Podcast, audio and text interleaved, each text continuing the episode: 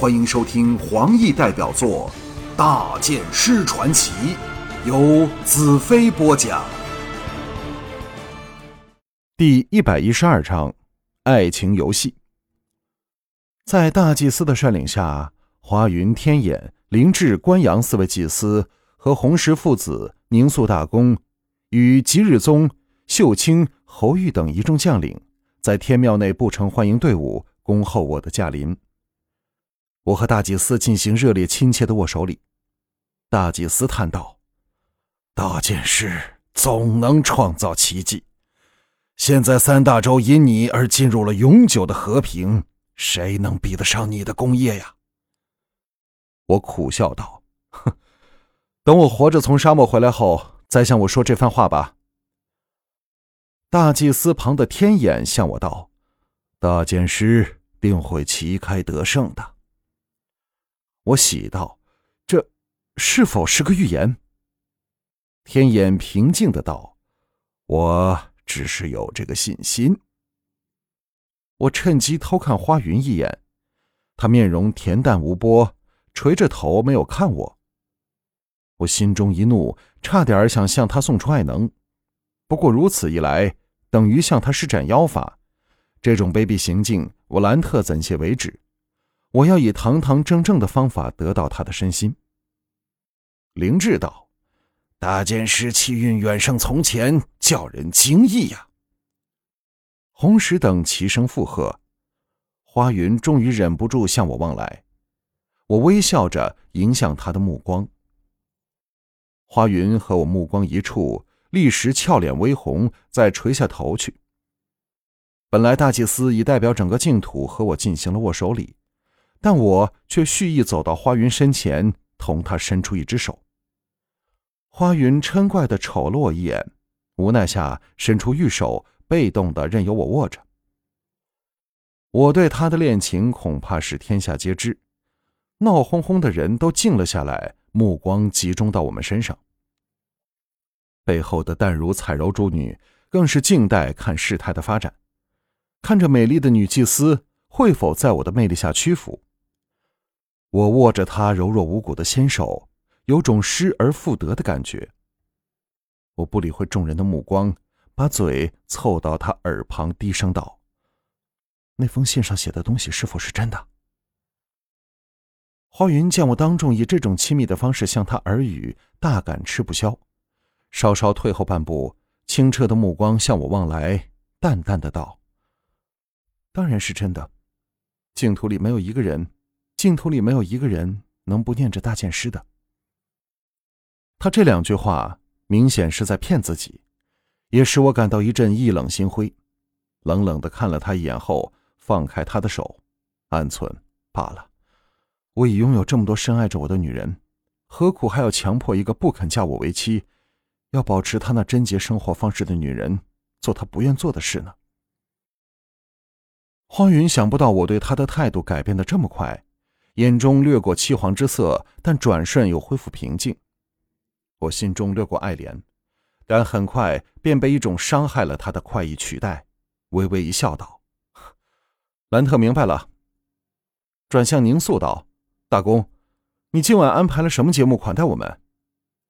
宁肃道：“大剑师问对人了。今晚的野火会的确是由我策划的，就在星空下的天元举行，天庙所有人都来参加。”没有任何严肃拘谨的仪式，一切都很随意，无拘无束。我喜道：“宁肃大公真是深悉我的性格。”红石笑道：“还记得官铺馆吗？大剑师先到那里沐浴更衣，野火会在午夜才开始，你们可稍作休息。”我硬起心肠，不再看花云，同大祭司等施礼后，转身带着众女往官铺馆的方向去了。沐浴后。我舒服的躺在卧室靠窗的椅子上，但如等都到了山后去欣赏天河的源头，没有去的尼雅和彩柔都知我心情不好，故意留在外厅让我一个人安静半晌。我强迫自己把花云的倩影驱出脑外，集中精神，把灵能向公主传送。尼雅的声音忽的在我耳旁响起：“兰特，兰特。”我缓缓从精神的空间里退出来，睁开眼睛，看到的是尼雅深情的双眸。尼雅坐到我腿上，围入我怀中，轻轻道：“花云祭司来看你了。”我浑身一震，啊，他在哪里？他在外厅等你，彩柔正陪着他说话。我差点跳起来扑出去见他，旋即又压下这冲动，暗叹：相见真如不见。这种纠缠不清的爱情，我实在感到厌倦。何况我很快便要到沙漠去，比起人类未来的命运，这种儿女私情只是微不足道的事。何况对方为了一个誓言就置我于不顾，我何须向他苦苦哀求，请他改变主意？于是冷冷道：“告诉他我睡了，待会儿在野火会时有的是机会。”尼雅皱眉道。不要这样好吗？花云祭司是深爱着你的，你是心知肚明吧？我微怒道：“爱我？你听到他刚才说什么吗？他对我的爱，只是因为我为净土干了一点好事吧？”尼雅叹了一口气，紧紧拥着我道：“尼雅只见过大剑师发了两次怒，第一次是因为尼雅不相信殷女师是奸人，不信任你；第二次便是现在了。”大剑师，你实在是深爱着花云的，所以才会发怒。以你广阔，花云一再强烈、近乎惊骇的颤抖，用力一挣，脱出了我的怀抱，面红耳赤的喘息着。我怎么会变成这样子？你的吻像带着魔法似的。这时轮到我好整以暇，既然他向我投了降，我自然要好好的整治他。我悠然走到窗旁的椅子坐下，望着十步开外的他道：“花云祭司，知道兰特的吻是多甜蜜了吧？错过了会是终身憾事。”花云的秀目燃烧着炽烈的情火，明知我在捉弄他，却无法恢复冷静，娇嗔道：“你为何在这个时候走开呢？”我把一条腿屈起来，踏在椅沿上，用双手抱着。把下巴枕在膝头上，眼睛放肆的在她美丽的身体上上下巡游着。你竟然不想我走开？刚才为什么要推开我？花云完全失去了一向的雍容自若，跺脚道：“你的吻太厉害了，我完全失去了自控力，这是我从没想过的事，所以我吃了一惊，不自觉的推开你吧。”我步步紧逼，那。还要不要我再吻你啊？花云羞的霞烧双颊，无奈的轻轻点头。